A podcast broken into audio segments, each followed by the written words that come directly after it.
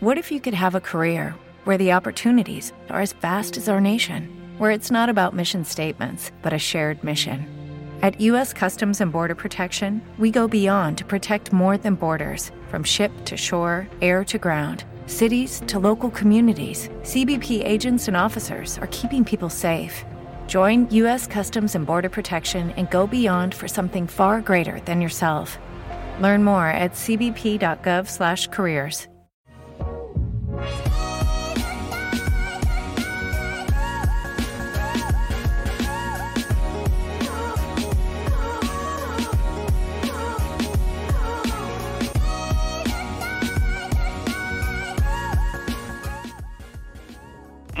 buenas tardes, muy buenas noches, muy buenos días.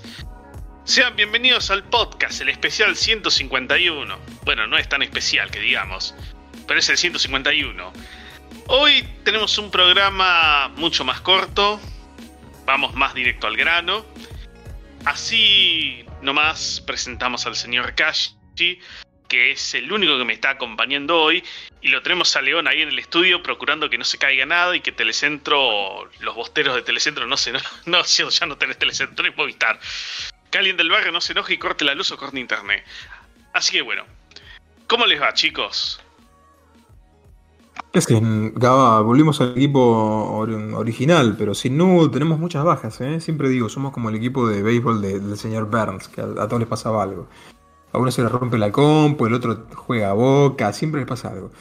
Eh, bueno, yo bien acá. Eh, tenía mis viejos de visita y los despaché para estar en el podcast como casi todas las semanas. Así que bueno, acá acompañando a, lo que hay del equipo hoy. Hola León también que está por ahí. Y bueno, hablaremos de los temas de esta semana, como casi siempre. Gracias a los que escuchen en vivo o asincrónicamente. Y mientras todo eso pasa, bueno, también mandamos un saludo a Andrés que no pudo estar en el programa que, bueno, esperemos que mañana tengamos el video listo. Fuera de eso no puedo decir nada más por cuestiones de embargo. Y también le mandamos un saludo a Nut, que si no está la lucha libre no sabemos dónde anda. Ahora sí. Y bueno. El tema, esta noticia fue, esta semana, perdón, fue bastante particular, porque hubo demasiadas noticias una tras la otra. O sea, no solamente hubo bastantes showcase, incluso eh, ahora que es domingo hubo anuncios adicionales para lo que es Xbox, pero todo el mundo está hablando de prácticamente la injunction o el juicio, si lo quieren decir en español, para, para hacerlo sencillo, porque la verdad no, no le van a decir un término más... Eh, bueno, ya saben. Así que ¿Cómo viene el tema de, este duelo entre Microsoft y la, FTC? Todos dicen que, bueno, primero que nada, no hubo ganadores todavía. Recién el miércoles nos vamos a enterar. Yo pensé que iba a ser mañana o el martes, pero no. Nos olvidamos que en Estados Unidos eh, es el 4 de julio, es feriado por el 4 de julio, así que es fin de semana largo ya. Todo suspendido hasta el, hasta el miércoles. O sea, a partir de ahí quizás tengamos una idea de cuándo tengamos un resultado o quizás no, quizás siga extendiendo más. No lo sabemos, la verdad.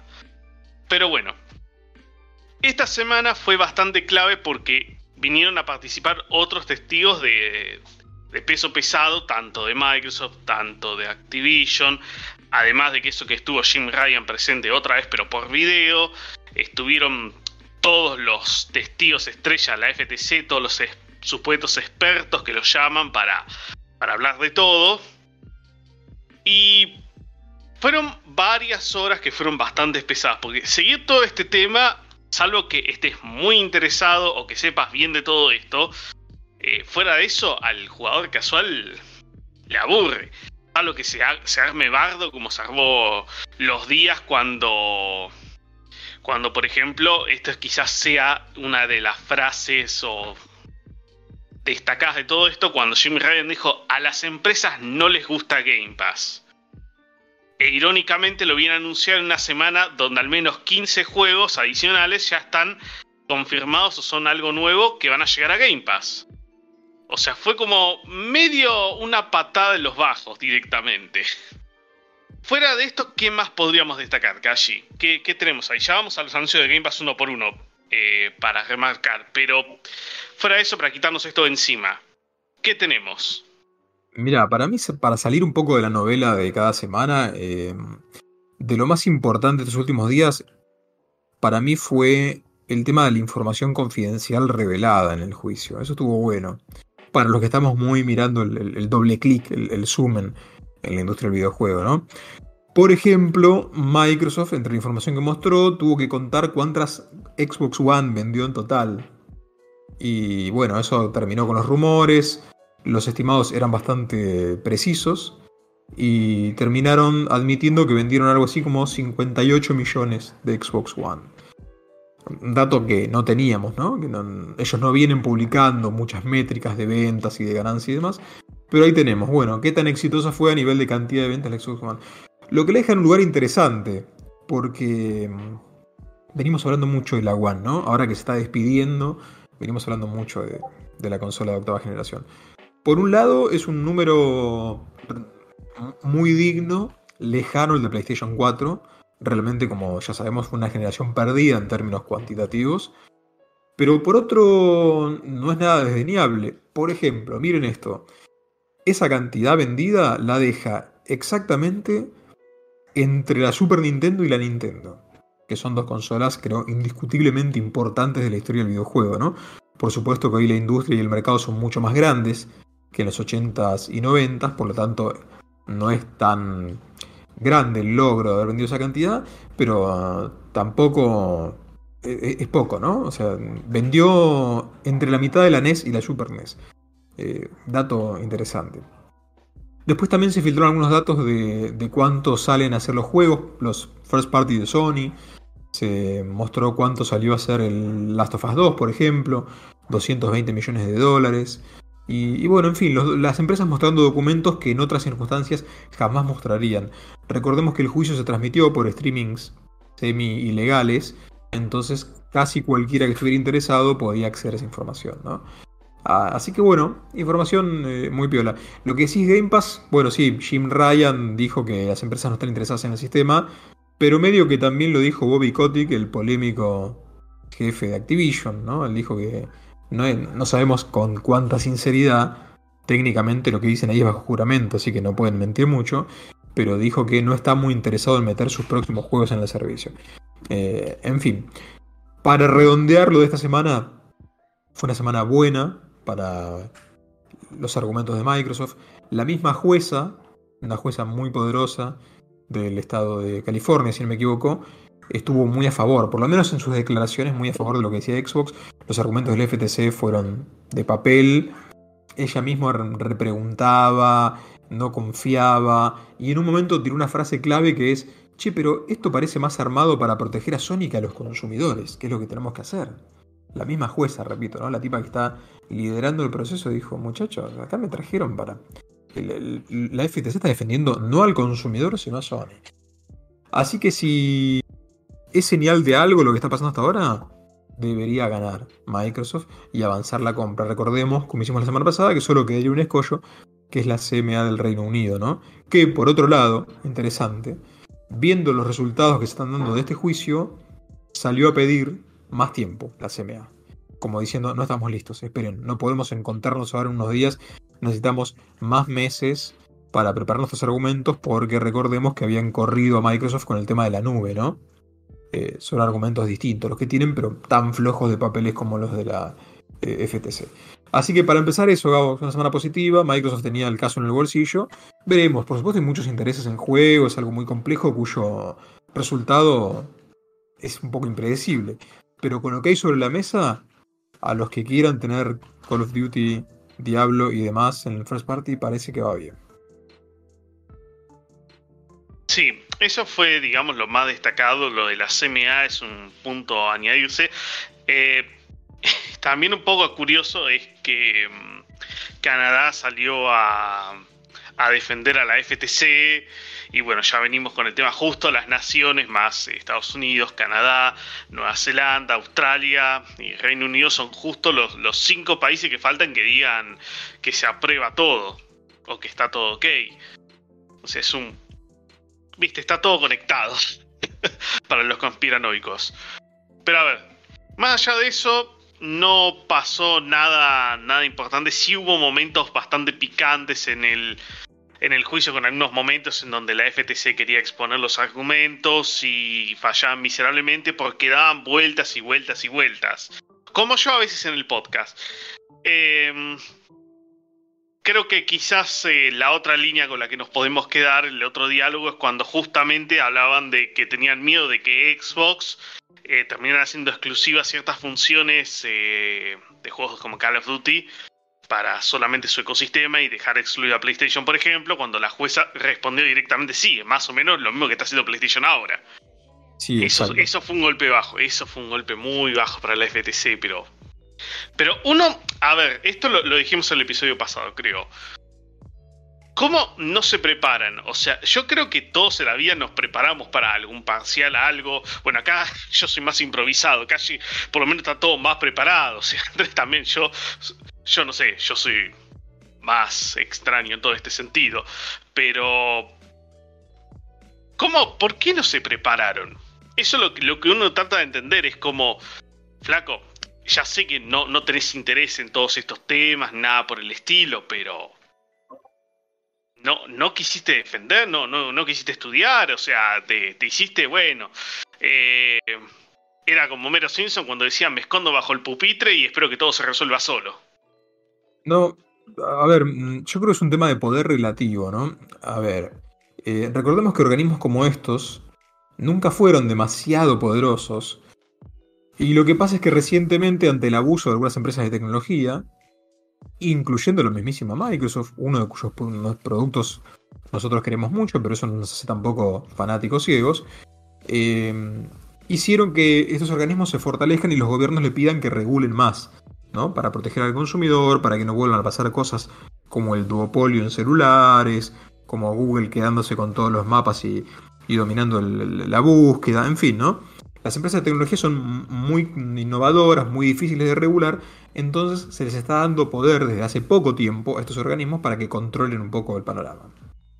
A ver, el gobierno actual de Estados Unidos, el de Joe Biden, dijo tenemos que meter más mano en esto, no puede ser que cinco empresas dominen el planeta. Es un tema para discutir filosóficamente, humanamente. Yo creo que esto de prepararse o no prepararse tiene que ver con que la FTC tiene el respaldo del gobierno de Estados Unidos, pero no es tan poderosa como Microsoft, no tiene los mismos recursos. Microsoft es famosa por tener eh, ejércitos de abogados preparadísimos, que saben de su tecnología, que por supuesto tenían argumentos preparados antes de proponer la compra.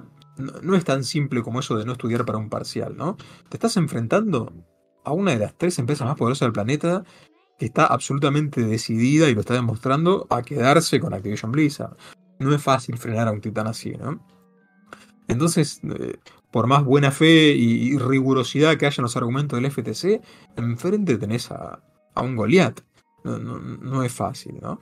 Evidentemente, Microsoft, como es habitual en estos procesos, en los que además también ha ganado mucha experiencia, porque recordemos que en los 90 ya enfrentó los juicios contra Monopolio y demás, presentó información muy contundente, muy contundente.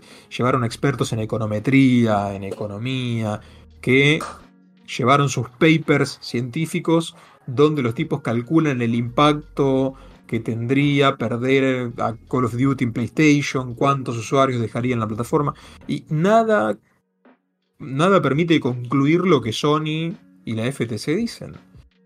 Call of Duty es muy importante, pero no tanto como para que Microsoft sea un monopolio. Eso lo sabe cualquiera que más o menos juegue videojuegos, no hace falta, ¿no? Eh, Vos tenés que convencer a una jueza que tal vez no sea especialista en el tema, pero a la que evidentemente le está quedando muy claro que los argumentos de Sony y la FTC eran eh, un poco endebles. Yo no sé si, no sé si diría no se prepararon. Se están enfrentando a un caso fuerte, con mucha información atrás, que además es objetivamente así, más allá de que nosotros seamos eh, fanboys o usuarios o consumidores de Xbox, ¿no? Sabemos que por más grande que sea Activision, por más importante sea Call of Duty, no estamos hablando de un monopolio. Que PlayStation tiene otras fortalezas y que hay usuarios, y esto hagan el ejercicio cada uno de ustedes de pensar en amigos y en conocidos que juegan en PlayStation. La mayoría de los usuarios no se van a ir de PlayStation porque le sacas Call of Duty. Aunque sea muy importante para ellos, les puedo poner casos de 5 amigos que no largan PlayStation, aunque les digo, les cuento sobre esto. Aunque se fuera PlayStation, que además seguiría siendo multiplataforma, Call of Duty, aunque se fuera de PlayStation, la mayoría de los usuarios seguirían en su ecosistema. Ya está. En gran medida porque como dijimos en el episodio dedicado a la One, tenés toda la biblioteca, los amigos, los trofeos, los logros en, esa plataforma, ¿no? En fin, o sea, recapitulo. No creo que sea prepararse poco. Me parece que los abogados del FTC, eh, por más empuje que reciban de Sony, tienen un caso muy difícil de defender. Y los argumentos que llevaron a la corte se caen. Se caen. Ellos decían, esto va a dañar al consumidor. No, el consumidor puede seguir eligiendo. Sabemos que Microsoft es la más pro consumidor de las dos. Eh, en fin, parece que este round, que era muy importante, lo gana Microsoft. Queda un último escollo en este largo camino, que es la CMA. Aprovecho, antes de devolverte el micrófono, Gaba, aprovecho para decir, más allá de lo que yo piense o donde yo juegue o lo demás, insisto, para mí esto llegó a un punto que es una aberración estar gastando este tiempo y esta plata en estos temas, porque hay cosas más importantes en el mundo y yo creo que Microsoft debería invertir esa plata en inteligencia artificial o hardware o lo que sea, eh, antes que en este juicio extendido donde están gastando semejante cantidad de plata. Y esta es, como que estuviera obnubilada Microsoft, ¿no? Eh, para quien no lo vio, en el banquillo del juicio sentaron a Phil Spencer, eh, a Satya Nadella, a los, cinco principales personajes de Microsoft, al presidente de Microsoft, los sentaron todos, los llevaron a todos al banquillo a declarar, se estudiaron todos un guion, todos muy bien, salvo uno, salvo dos mejor dicho. Eh, uno fue Matt Booty, que ayudó a Megabox, si no me equivoco, el puesto que tiene es capo de Xbox Game Studios, ¿no? Sí, es, ven a ser, eh, reemplaza a Phil Spencer en la posición que tenía antes. Claro. Directamente. Pero sabemos que, bueno, es como que Matt Booty, no, más que más que ser, ¿cómo decirlo? O sea, no tiene tanta presencia, digamos. O sea, tiene más presencia Sarah Bond que, que Booty, directamente. Bond, una tipa más carismática, ¿no? También una tipa con un puesto muy, muy alto. Sarah Bond aprovechó para trolear con un tweet hermoso en el que dice: Me estoy yendo del juicio y sacó una foto de una oficina de Sega. Como troleando sí. No, eso también fue importante. Que eso, el otro tema de la semana que da para discusión o no, que todas las empresas que se decía que Microsoft eh, tenían la mira para comprar y cuáles no.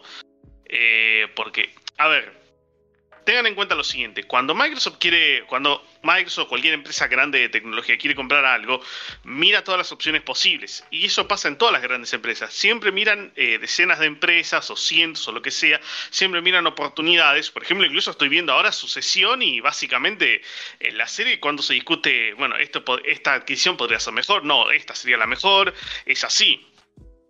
Y... ¿Qué es lo que pasa? Justamente el hecho que se den a conocer públicamente estos datos es como digamos lo más sorprendente, porque estas cosas no salen a la luz. No te sale a la luz que, que Microsoft tenía en un momento ganas de, entre todas las observaciones quería, bueno, ¿por qué no compramos Square Enix? Bueno, ¿por qué no compramos Sega? ¿Por qué no compramos CD Projekt Red? Eh, ¿Por qué no compramos tantas empresas? Eh, ¿O cuáles son las mejores opciones? Y tenían eso ya lo estábamos hablando el domingo, el el lunes de hecho, porque me olvidé que el podcast, de hecho, dos podcasts en la misma semana tenemos, o sea, nunca son tantos. Pero fuera de eso se fueron dando a conocer más detalles. Algo interesante que, se encuentra en uno de los archivos es que justamente parte de la información está censurada, como eso quiere decir que la empresa directamente no está en la bolsa, o puede ser que la empresa no quiso dar a conocer la información, que eso fue lo llamativo cuando estaba hablando con Lord de toda esa información, y salió porque justamente esta parte está todo tapado. O sea, tiene, pero la empresa quizás está en el listado son cosas así. Lo más interesante de todo esto fue que después salió Sega a responder, que fue la única que salió a responder y como diciendo, miren, no estamos a la venta, ahora. Nos llevamos muy bien con Microsoft, nos gusta trabajar con Microsoft, eh, es con la que nos estamos llevando mejor ahora y bueno, es como... no sé, boludo. Ya... Ya es demasiado, digamos. Ya es como que... Es que todavía... Todavía no queremos arruinar la, sorpresa, no sorpresa, no sé, ¿viste? Eso fue interesante, creo que lo hablamos el lunes, ¿no? Entre las muchas cosas que se filtraron estaba ese, esa tabla de, de análisis del mercado que tenían internamente en Microsoft, eh, justamente considerando qué compras podrían hacer, a Sega la tenían marcada como un objetivo prioritario. Muy, muy interesante. Y, y bueno, en general, como decimos, no creo lo más, lo más sabroso para el usuario promedio, incluso para los que no estén interesados en lo que pase con el juicio, es eso de ver entre bambalinas qué pasó. Eh, otro dato, ya, ya dijimos el de Xbox One, que dieron fue el de ventas de la Series, que está vendiendo 21 millones hasta el momento, cosa tampoco nada despreciable, está yendo relativamente bien a la... De hecho está vendiendo más creo que la One en su, en su mismo periodo. Así que también enterándonos de a poquito de, pepitas de oro de información, ¿no? En el juicio. Eh, muy, muy interesante. Yo, para redondear lo que venía diciendo antes, me parece una exageración el esfuerzo y los recursos metidos en todo esto. Y, bueno, fue uno de los temas más sabrosos de internet en la semana. Debería haber novedades, Gabox. Ayúdame, creo que antes del 18 de julio tiene que haber una resolución sobre esto, ¿no? Eh, para entender un poco más eso, porque también me confunde. Eh, según lo que nosotros entendemos, o sea, o por lo menos lo que yo comprendo personalmente, el 18 de julio se vence el plazo que acordaron Microsoft Activision de cuándo podían cerrar la compra. El plazo se puede extender, pero si quiere Activision cancela todo y dice, bueno, me cancelamos todo y dame los 3 mil millones de dólares en multa. Una cosa así. Eh, sabiendo que las dos empresas están pujando demasiado por todo y, sabiendo el valor que les conviene más eh, dejarse comprar y todo eso, no, no van a soltar la toalla sino más. O sea, ahora si llega a pasar el eh, que la jueza dice no, eh, le damos la razón a la FTC, ahí ya está. Ahí ya depende. O sea, si ganan esta injunction, ya está. O sea, festejan, festejan porque saben que, que, la FTC tampoco, si no ganaron ahora, no va a ganar el, el supuesto juicio que tienen en agosto. Y ahora con el con todo el tema de la CMA, que eso también fue un tirón de orejas que quisieron retrasar todo y básicamente el, el CAT, que es, eh, ¿cómo era? Justamente era el, tribunal de, el tribunal, como decirlo, competitivo, por algo así, de, de, la agencia de competición, algo así, no me sale la traducción bien, pero es un organismo que que también más o menos tiene una función similar, o sea, está metido con todo este tema de, las fusiones y demás, pero todo relacionado al Poder Judicial, directamente le dijeron eh, en 14 hojas para... 14 hojas para decirle, no, déjense de joder. Eh, básicamente eso. Además de que la propia Cat le dijo a la CMA, mm, ¿cómo fueron las palabras un poco textuales? Eh, que creo que no hicieron el suficiente esfuerzo para entender mejor el mercado o entender mejor eh, por qué están bloqueando la compra. No sé si lo habíamos dicho, vos lo habías dicho en, el grupo o no, que ya directamente es como que hasta el propio gobierno de, Reino Unido ya está diciendo, basta chicos, o sea, aprueben la compra y déjense de joder. Sí, porque ahí hay, otro tema que es que algunos dicen, si ahuyentamos a Microsoft, eh, esto ya en Inglaterra, ¿no? En el Reino Unido, si ahuyentamos a Microsoft, es probable que otras empresas tecnológicas, cuando vean eh, los resultados de esto, no quieran venir a invertir. Entonces como, dale, déjale comprar el jueguito a, estos yankees, que si no se nos van a ir otros inversores, ¿no? Y es un tema delicado, discutible. Es muy interesante, es como una guerra civil al interior de un país porque no dejan pasar una empresa y dicen, che, si no viene esta, que es una de las más grandes, se, va, se van a poner mal las otras, ¿no? Es, muy interesante, muy interesante. Mm. Ahora sí, por lo menos dejamos la novela por ahora y quién sabe si tengamos una parte 3, aunque seguramente sí lo tengamos en, en, la, en la semana o en los próximos días. Pero tenemos que discutir un poco sobre el resto de las cosas que pasaron en la semana. Acá podemos ir variando de un tema al otro. Eh, es un poco más impredecible esta parte. Pero parte de todo esto era también remarcar lo que dije más a comienzos del episodio. O sea, qué otros juegos se venían anunciando para Game Pass. Porque ni bien dijo todo esto de que las empresas no le gustan Game Pass, ¿qué tuvimos? Eh, eh, perdonen que lo diga más todo en inglés, 11 Bits Studios, o sea, 11 Bits Studios, que es una desarrolladora y editora de, Polonia, justamente anunció un acuerdo con Microsoft eh, para llevar más juegos a Xbox Game Pass. No se sabe bien cuáles son o, cuántos juegos serán en total, pero hay un acuerdo que ya existe entre la empresa que ya te trajo juegos como Frostpunk, eh, Children of Morta. Eh, ¿Qué otro juego conocido trajo? Eh, Moonlighter, creo. O sea, son juegos independientes. Algunos están todavía en Game Pass, si no me equivoco. Otros no.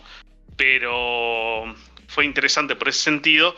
Después lo otro, que ya esto viene un poco más de la mano de Sega. Eh, pero te anunciaron que Football Manager 24 va a ser día 1 en Game Pass. El 2025 no se sabe porque el, juego también lo anunciaron. Anunciaron dos Football Managers en, al mismo tiempo. Que el Football Manager, bueno, el 24 seguirá teniendo, será muy parecido al 23 y ya los que, los que son fanáticos de ese juego van a poder transferir los progresos o la carrera a la nueva entrega y el 25 ya va a apostar ya directamente por un motor gráfico diferente y bueno, seguramente va, va a excluir a Xbox One de, este, de ese año. el otro, obviamente, la otra tanda de anuncios relacionada a Game Pass tiene que ver con Anapurna el showcase que tuvo lugar el, el, 29 de junio, que todo lo que queríamos saber era cuándo llega el juego del Michi a Xbox. Que ni bien lo publiqué, es como que estalló en, en reacciones y comentarios. Y acá creo que podemos hacer un pequeño debate. Pues. O sea, de Anapurna Showcase, para tener una idea, anunciaron. Eh, se presentaron cerca de casi 10 juegos, de los cuales casi todos llegan a Game Pass. Algunos son juegos totalmente nuevos, otros ya se vienen anunciando hace tiempo, pero los han retrasado, no tienen fecha de salida. Pero bueno, está todo subido al blog por si acaso. Ahora, lo otro es el juego del Michi. El juego que tanto debate generó el año pasado y ahora es como que encontrás a la gente que finalmente está feliz que, que llega a Xbox y hay gente que directamente dice, bueno, este juego de mierda no que todo odian al juego. Directamente gente que está más, bueno, diciendo más te vale que salga barato porque no lo pienso comprar un juego que me dura cuatro horas. Y está así un poco el debate. A ver, nosotros, a ver, como usuarios, eh, en todo ese sentido, ¿cómo lo puedo decir? Eh, a nosotros nos creo que a cualquiera le ha, pasado eso, o sea, o alguna comunidad directamente, anuncian un juego que en otras plataformas fue altamente bien recibido, nosotros lo bardeamos porque simplemente no está, o por algún otro motivo, pero ahora que llega es como que algunas opiniones cambian. ¿Entendés a dónde quiero ir con esto? ¿Casi? Sí, perdón, estaba con el micrófono Claro, eh, sí, pasa, pasa en, la irracionalidad del, fanboy, digamos, ¿no? Que dice este, que, odia todo aquello que no tiene, cosa que no le pasa al, que puede, se puede dar el lujo de tener varias plataformas, ¿no? A mí no me pasó mucho, pero aunque solo juego en Xbox, pero entiendo que hay un submundo de odio a aquello que no tenés solo porque no lo tenés, ¿no? En este caso creo que era un juego que la pegó visualmente, en lo de Anapurna, el caso de Stray, el, famoso juego del, gatito. Un juego fue muy bien recibido, estéticamente muy atractivo, con un gato medio realista y con algunos giros de ciencia ficción. Y, bueno, mucha gente lo minimizaba hasta que le dijeron, che, también llega Xbox y opa. Y pasa eso, es un poco la parte del folclore gamer, ¿no? A algunos les pasó, por ejemplo, también con y tiene un argumento extra, un, condimento extra esto. Con Baldur's Gate 3.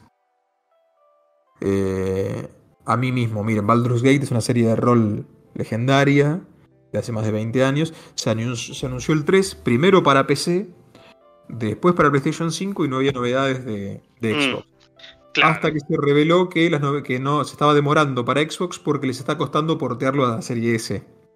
Y ahí uno, ¿no? Como que se pone en medio en, en hincha. ahí, ya se, ahí ya se metió la batalla campal porque se dijo de todo. Original, también recordemos una cosa, que el juego estaba programado para llegar a Stadia. O no sé si había... Y bueno, eso, eso se canceló por completo. Y ahí se armó toda la batalla campal que vos decís, pero luego, yo qué sé, eh, te dicen algo, no, es culpa de la consola, no, es culpa del estudio que no saben trabajar bien. No, pero el estudio tiene buena reputación, siempre ha entregado grandes juegos, grandes juegos de RPG.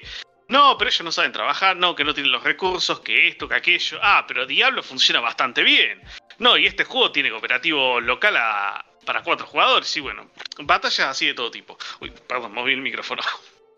Sí, efectivamente, ahí se mezclan como dos o tres capas, ¿no? La capa de no tener un juego y otras plataformas sí, más la capa de que el hardware de tu plataforma es, criticado directo o indirectamente, es otra cosa. El caso del, del, gato fue un juego que salió el año pasado, pero cuando se lo anunció ya como que llamó mucho la atención, ¿no?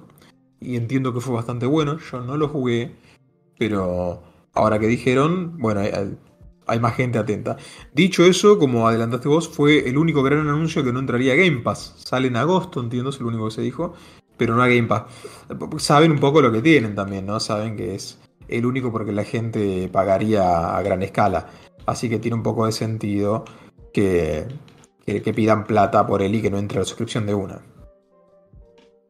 Sí, a menos que haya existido ese acuerdo de cláusula como decía Microsoft en su momento, cuando están con todo el tema de, no, que hay ciertos juegos que Sony te hace firmar para que haya un acuerdo de exclusión de otros servicios. Aunque bueno, eso ya meternos de vuelta en el tema pasado.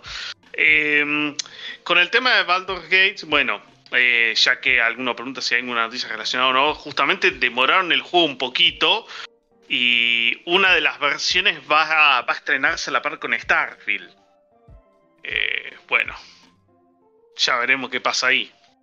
Sí, mala semana de lanzamiento, lo van a aplastar por el juego. Apuntan a, públicos distintos, pero lo adelantaron cuatro semanas para, como había pasado en su momento con, con Red Dead Redemption 2, ¿no? que lo hemos hablado tanto, que se alejaban todos del lanzamiento para no morir aplastados por él. Claro, claro, no, eso me acuerdo. O sea, lo peor es, o sea, imagínate, todos se apartan para no salir junto a Red Dead Redemption 2 excepto Call of Duty. Y eh, imagínate si Red Dead Redemption se adelantaba o se atrasaba y le cambiaba el plan otra vez a todo el mundo. Sí, terrible. No, eso, eso pasaba. Eh, justamente acá estoy viendo en el, en el video en vivo que están mostrando un poco de la Napurna.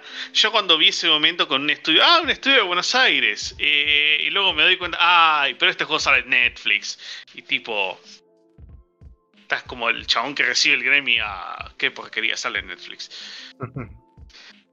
No, no, no juego por Netflix, no sé cómo será jugar en Netflix, o sea, sí que hay juegos que el catálogo de Netflix lo intentan hacer lo más tentador posible, o sea, más que nada por quizás el juego que lastima un poco que no salga en, consolas y en PC es Valiant Hearts 2, o sea, justamente la secuela de, ese jueguito de, Ubisoft de la Primera Guerra Mundial que eh, tenía su, encanto cuando salió, pero la secuela la metieron directo a Netflix.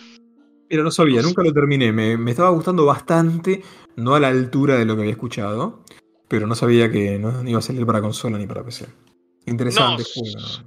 Claro, solo salió en exclusiva para, para No sé, en algún momento Ubisoft quizás lo termine sacando multiplataforma. Sería raro que no, que eso no pasara porque sabemos que Ubi o sea, es raro que ha puesto una exclusiva. No, no es como antes Ubisoft, que, que antes sí era capaz de llegar a un acuerdo para que ciertos juegos fueran exclusivos en tal plataforma y se quedaran ahí quizás para siempre. Eh, tipo Haze, tipo, bueno, Splinter Cell Conviction eh, salió en, Xbox 360 y salió en PC nada más. Es el, es el único Splinter Cell que no, es, eh, que no está disponible en todas las consolas. Cierto. Eh, más allá de eso, bueno, también hubo un showcase adicional, va, hubo más, más showcase, pero no aportaron demasiado. Obviamente eh, estuvo acá, es un tema que te lo puedo arrancar, ya que lo venís hablando tanto de Crew, creo que lo podemos hablar un poco de vuelta.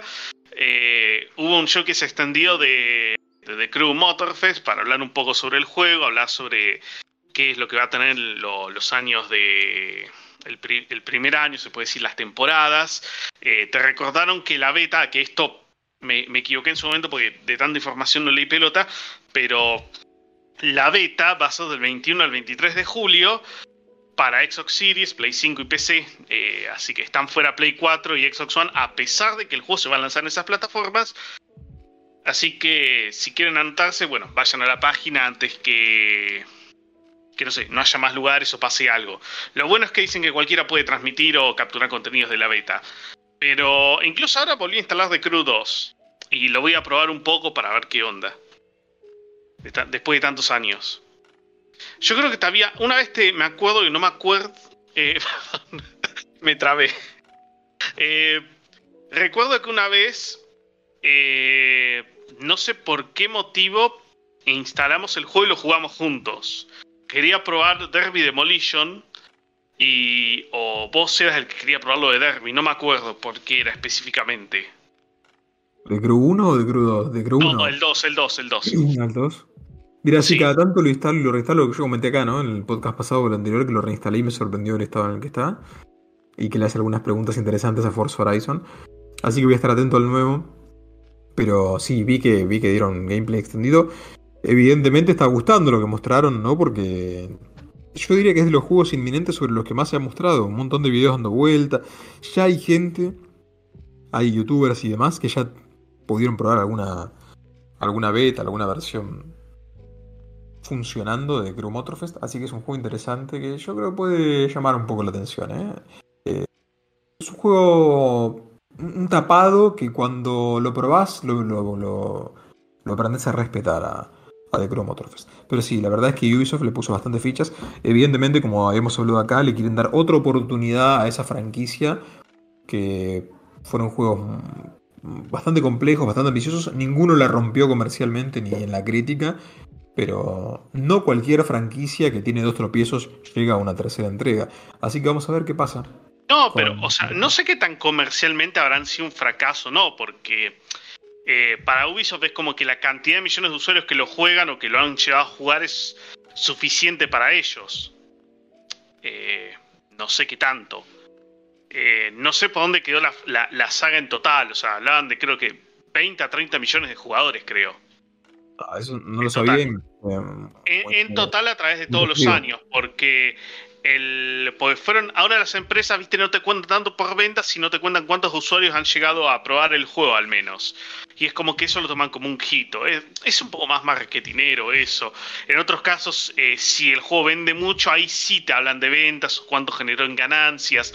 Pero no es como antes, y eso fue cambiando mucho de la información que revelan y que no revelan a, a los usuarios. Eh, antes te acordás que cuando, qué sé yo, eh, porque no sé si es una cuestión de que ahora es más difícil rastrear las ventas porque no todos cuentan ventas digitales o ventas físicas, que eso pasa en algunos países, pero bueno, antes cuando, por ejemplo, esto pasaba, ¿se acuerdan en esos años en donde la NPD, que era justamente de Estados Unidos, te decía cuántas unidades vendió eh, tal juego durante tal mes? Lo mismo con las consolas y demás, o sea, eran bastante exactos todos los datos, ahora es mucho más reservado, te dicen cuáles fueron los más vendidos, pero no te dicen específicamente cuánto vendieron, te, hablan de porcentajes, te hablan de otros detalles, pero nada más. Antes, eh, qué, sé, qué sé yo, enero 2008, eh, Burnout Paradise vendió, no sé, 225 mil copias y el segundo vendió tanto y esto así. Fuera de eso, sí, ahí estoy leyendo un poco en el chat, o sea, bueno, felicidades a Diego, que eso lo escribió antes por lo de la entrevista de trabajo.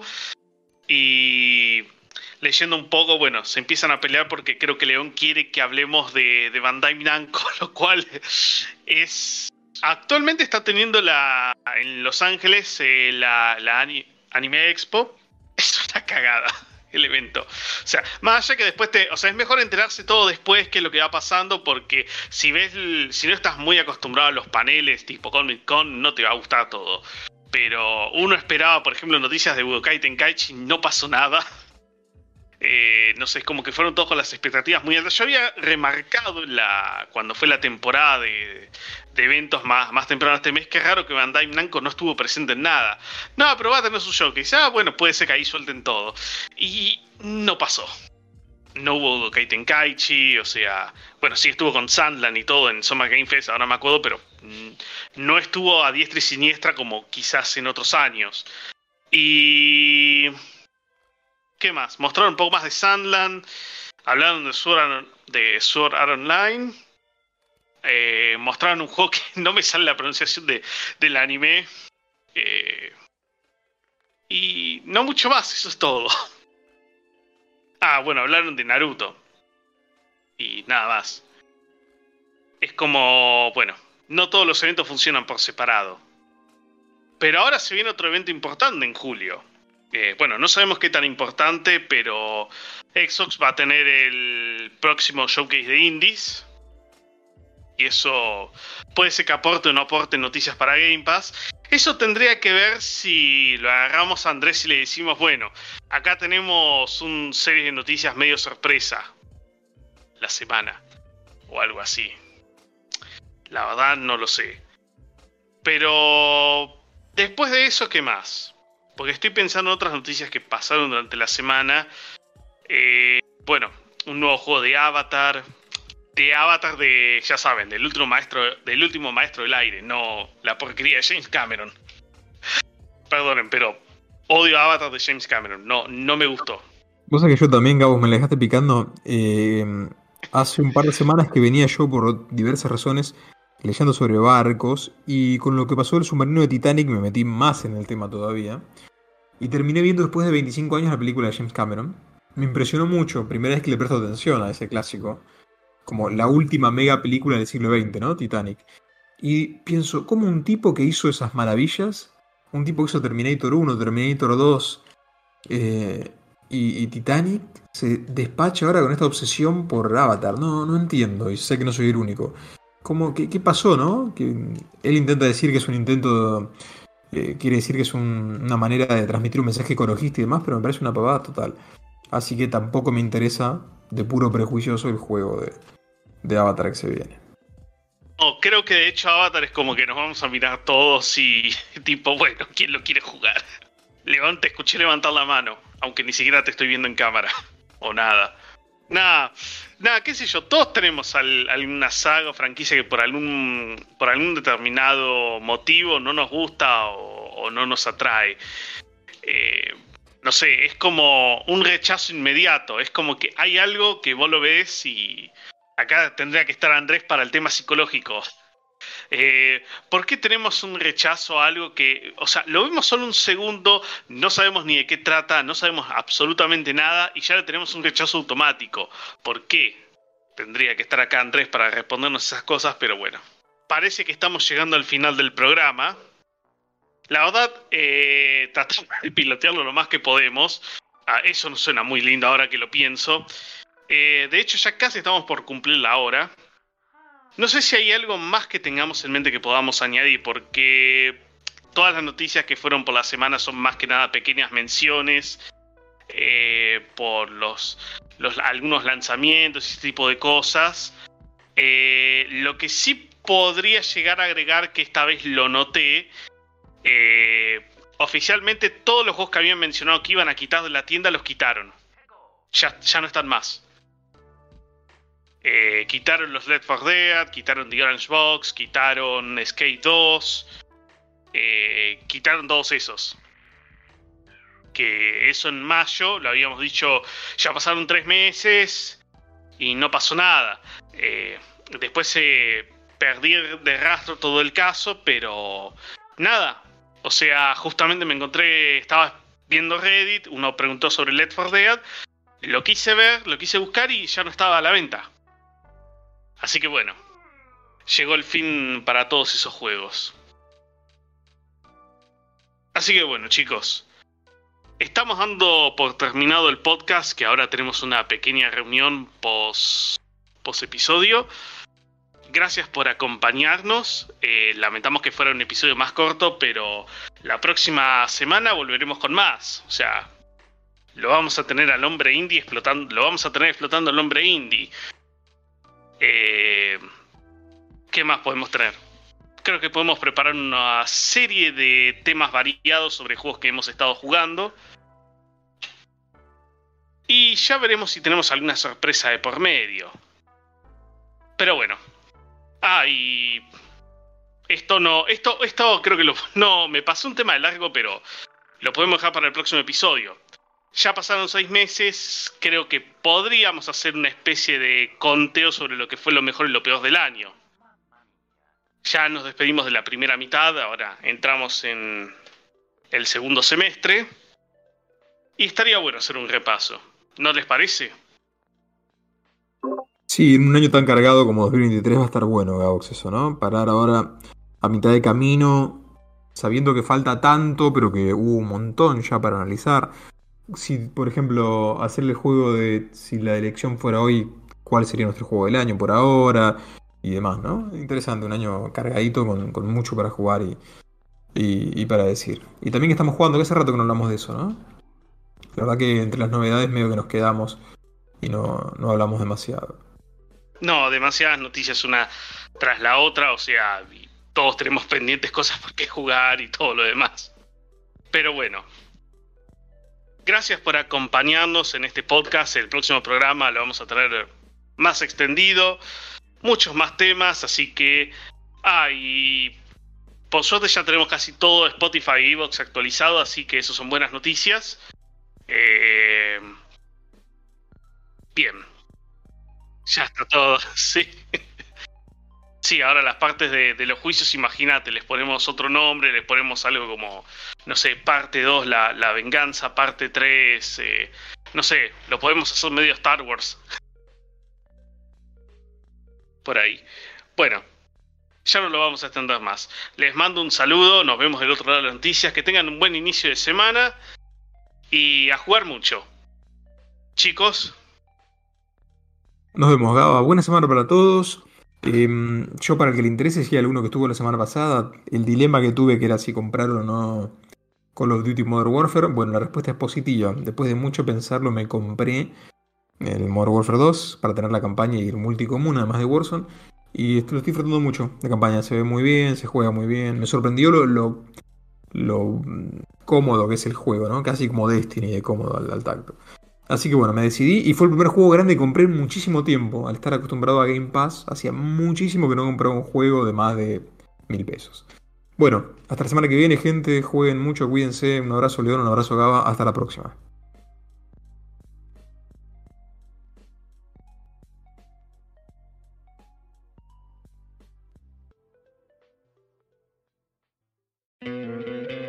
¿No te encantaría tener 100 dólares extra en tu bolsillo?